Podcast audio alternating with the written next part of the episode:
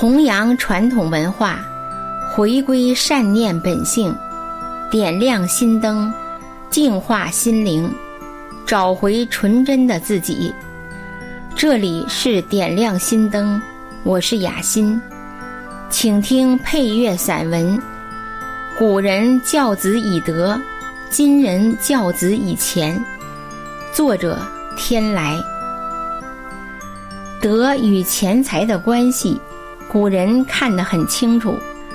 有德才有钱财富贵，高官厚禄，才有儿孙满堂，才有家族的继承、繁荣与延续。所以，古人重视修心向善，重视积德。大清道光年间的林则徐。被清朝廷任命为钦差大臣，前往广州禁烟。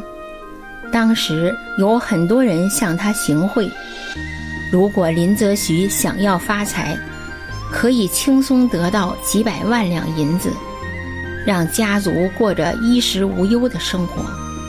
但是，林则徐是忧国忧民之士，知道鸦片贻害百姓，危害深远。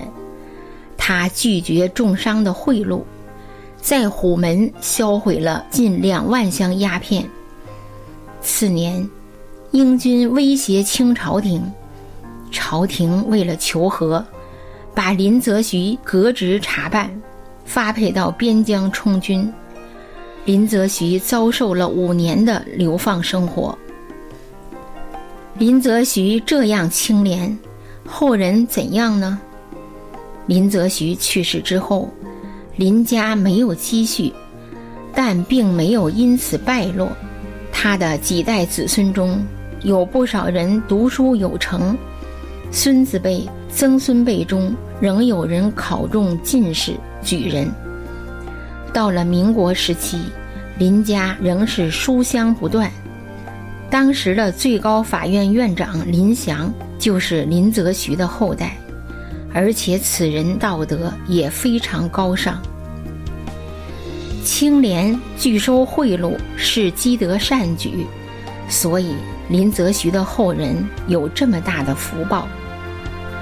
清朝重臣曾国藩领导湘军，位高权重，握有财政大权，却能做到不取军中一钱给家用，手握财政大权。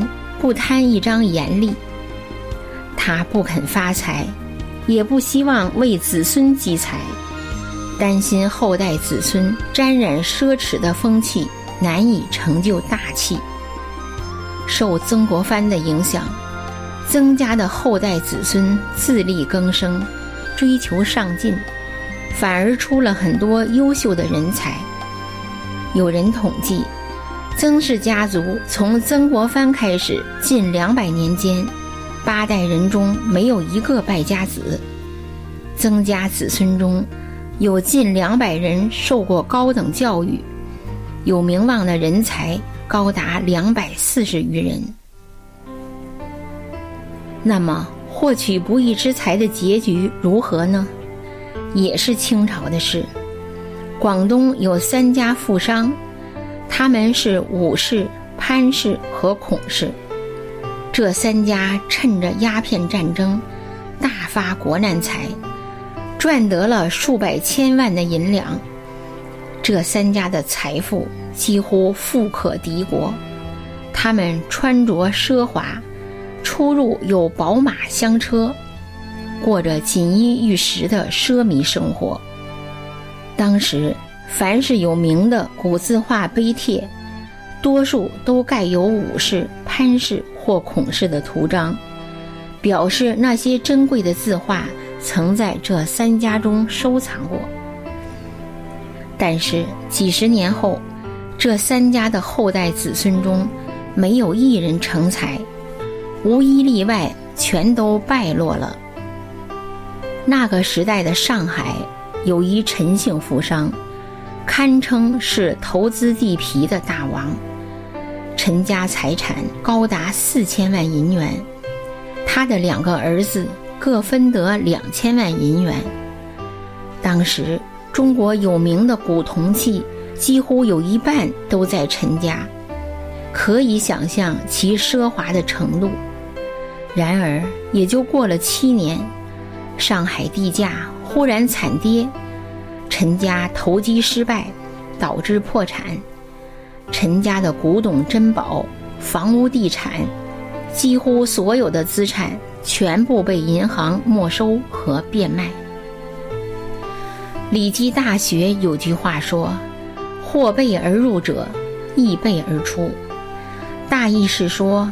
一个人用违背道义的、不正当的手段得到了钱财，那么同样的，也会以不好的、不合常理的方式而失去。古代讲名门之后，看重的是德行品质，有着深厚的道德内涵。祖上几代人积下的德，足以福荫后代多少倍。这是今天的人。在党文化观念下无法想象的事情。今天的人正好相反，抛弃了决定人未来命运的最根本的德，强调的是古人视为粪土的钱，认为有了钱就有了幸福生活，有了高人一等的地位，因此为了钱可以不择手段。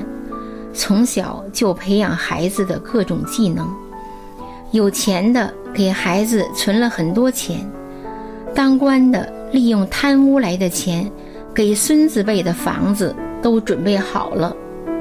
很多中国人把这个当作为儿女好，反而忽视了根本性的道德教育。能不能保住财富呢？很多人很迷茫，只能听天由命了。这时候才想起来听天由命，这在古人看来恰恰是败家的行为，今人却当作致富模式，获取高官模式在效仿。提起周永康，都知道已经被判了无期徒刑，他是靠着迫害法轮功走上中共政治局常委、中央政法委书记的位置。靠做坏事上位，又靠着做尽坏事维持着位置。他被称为“维稳沙皇”。在他的高压政策下，多少人上告无门，上访被抓被判刑；多少异议人士、维权律师被迫害；多少法轮功学员被迫害得妻离子散。多少法轮功学员被活摘器官谋取暴利？他在位时，农村的老家豪车不断，老父亲脸上有光。因为遭了恶报被抓被判刑后，老家立刻门前冷落鞍马稀。而且他的儿子妻子相继被判刑，他的儿媳今天也开始了维权。是不是很可笑？这就是真实的报应。离开得的钱与权长久不了，而且还是灾祸。与德紧密相连，福报才能长久。法轮功真相教人重德，明白真相种善因，是不是在救人，在为人真正好？中共打压法轮功。阻止真相的流传，是不是在做大坏事？谁听他的，在迫害法轮功中得到钱财、权势、高官厚禄，是不是很危险的事？最后不仅失去人间的一切，还会得到毁灭生命的恶报。这就是中共迫害法轮功、诋毁真善人。从根本上摧毁人类道德要达到的邪恶目的。